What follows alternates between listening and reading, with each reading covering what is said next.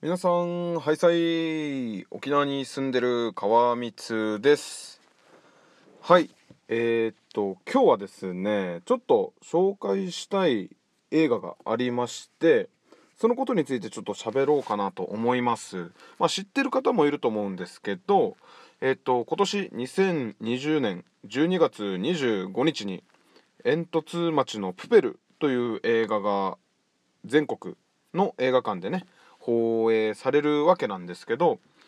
まあそのことについてちょっと面白いちょっと記事があったのでまあちょっと古い記事ではあるんですけどそれをねちょっと読んでみようかなと思います。自分自身もですねまあこの煙突町のプペルっていうのはあのキングコング、まあ、お笑い芸人のキングコングの西野昭弘さんがあのー、手がけた絵本を映画にしたものなんですけどで今回映画数映画を作るにあたって主演がですねなんと芦田愛菜ちゃんと久保田正孝さんというねなかなかなんかそういった、まあ、俳優というか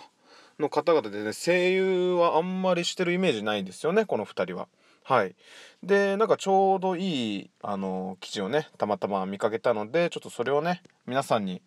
聞いて是非煙突町のプペル12月25日見に行ってほしいなと思っております自分もですね今現在、まあ、10月の末なんですけどあのクラウドファウンディングであのシルクハットでやってるクラウドファウンディング西野さんがやってるやつでえっとななんていうやつだったかなちょうど Facebook にもあげたんですけどえーと、ちょっと待ってくださいね。そうだ。西野昭弘オンライン講演会マーケティング講座上級編ということでね、これがですね、5800円とかだったかな。で、まあ、チケットが3枚ついてるんですよ。オンラインムービーチケって言ってね、あの前売りで、前売り券ですね、映画の。でまあそれをちょっと購入させていただいてまあ自分も12月25日は多分厳しい、まあ、仕事なんでねまあ行けないとは思うんですけどまあまあどうしようかな誰か誘って映画を見に行こうかなと思いますはいそこでちょっとまあちょっと古い記事なんですけどそれをねちょっと紹介して皆さんにもちょっと興味を持ってもらって是非映画見に行ってほしいなと思います。はい。えーと、それでは読みますね、えー、煙突町は煙突だらけ。そこかしらから煙が上がり頭の上はもっくもく。朝から晩までもっくもく。煙突町に住む人は青い空を知りやしない。輝く空を知りやしない。空という概念がないものですから見上げることもしません。そんな町に突然現れたゴミ人間とその友達の煙突掃除屋がそれでも空を見上げるもんだから町から袋叩きにあってしまいます。煙突町は夢を語れば笑われて行動すれば叩かれる。現代社会の風刺。そして夢を見る夢を語る行動するといった大人になる過程でみんなが折り合いをつけて捨てたものをまだ持ち続けているという意味で主人公をゴミ人間にしてみました。煙突町プペルはそんな物語です。実は今回この絵本を最後まで無料で公開したのはとても勇気がいることでした。僕だけではなくこの作品に携わっているスタッフはこの絵本の売り上げで生活をしているからです。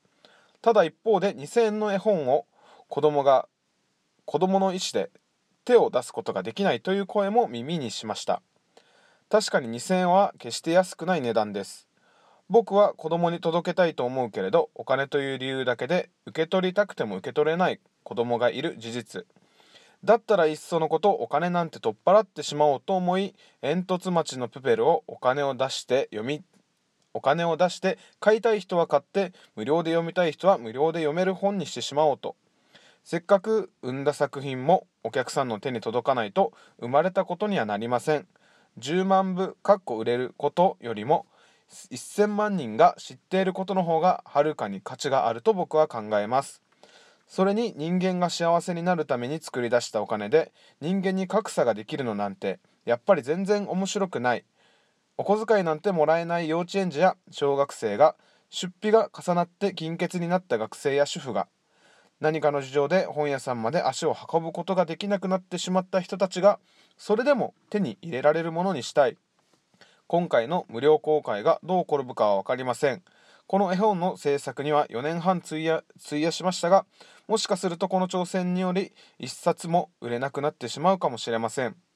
しかしたとえそうなったとしてもたくさんの人が煙突町のプペルを知ってくれさえすればまた次の挑戦ができると僕は信じています。今足がプルプル震えているのですが皆様に一つだけお願いがあります。おい西野。お前のその心意気買ったぞ。という方は是非この記事をシェアしていただけないでしょうか。たくさんの人に煙突町のプペルを届けるためどうかよろしくお願いいたします。そして最後にページ数の関係でカットになりましたが主人公の一人であるルビッチの父親がルビッチにかけた言葉をここに記しておきます。他の誰も見ていなくてもいい黒い煙のその先にお前が光を見たのなら行動しろ思い知れそして常識に屈するなお前がその目で見たものが真実だ。あの日、あの時、あの光を見た自分を信じろ。信じ抜くんだ。たとえ一人になっても。という感じでですね、まあこの記事がですね、多分もう絵本を作って、その後ね、無料公開した後に多分ね、いろいろ取材受けた時の内容だとは思うんですけど、あの当時めっちゃ叩かれてましたよね。そうそうなんか無料公開するなんて他の絵本作家をバカにしてるのかとかってねいろいろ叩かれてでも実際はねまあ実際というかもう今になっていればもう無料公開が当たり前になってるじゃないですか要はそういったまあ雑誌本映画音楽とかねもう CD とかが出る前にもう YouTube に出ちゃってるみたいな。で今回のまあ絵本の話にしてもそういったねあの買うことがまできないとかそういった人たちのためにもう無料で公開してしまおうっていう。まあ先ほども言ったんですけど10万人でしたっけ？10万人の方が買うよりも1000万人の方が知ってることの方が価値がある。っていうことにねちょっとなんかあなんかいいなと思って。自分もね、うん、いつだったか忘れたんですけどなんかねそういったなんか1対1とかそういうのじゃなくてね何て言うんですかねまず分母を増やせみたいなよく言われてましたね。で誰誰にとかねいつ言われたかわかんないですけど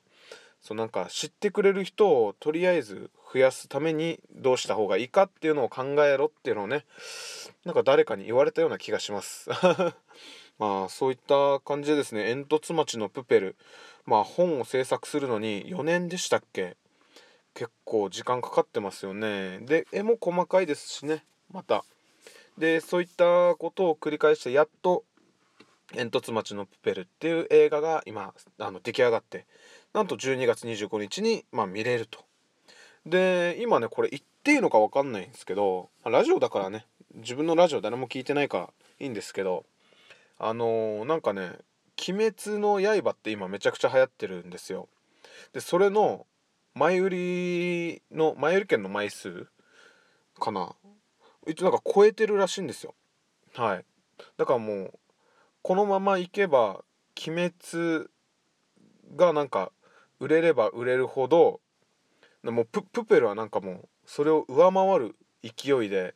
今いろいろ動いてるらしいんですよ。まあっていうのも自分がこの西野昭弘さんのオンラインサロンのねちょっとまあメンバーっていうこともあってちょっとそういった内部事情とかもちょっと知っていたりはするのでそうだから鬼滅たくさん売れてくれって言ってますね西野さんは。でその代わり俺たちも本気を出すからっていう。でその日はねなんか他にポケットモンスターもやるみたいですね。いやすごいっすよね。なんか考えてることがすごくてね。だしちょっと自分も本当に恐縮なんですけど共感できるところもたくさんあってまあそういったね煙突町のプペルっていう映画が出るんで応援しようっていうことでまあ自分の場合はうんがっつりはちょっとできないので、まあ、クラウドファンディングを使ってちょっとまあ前売りチケットを3枚ほど購入させていただいたという話で今日は終わりたいと思います。はい。皆さんぜひ2020年12月25日煙突町のプペル是非ご覧になってください。はい。それでは今日はこの辺で終わりたいと思います。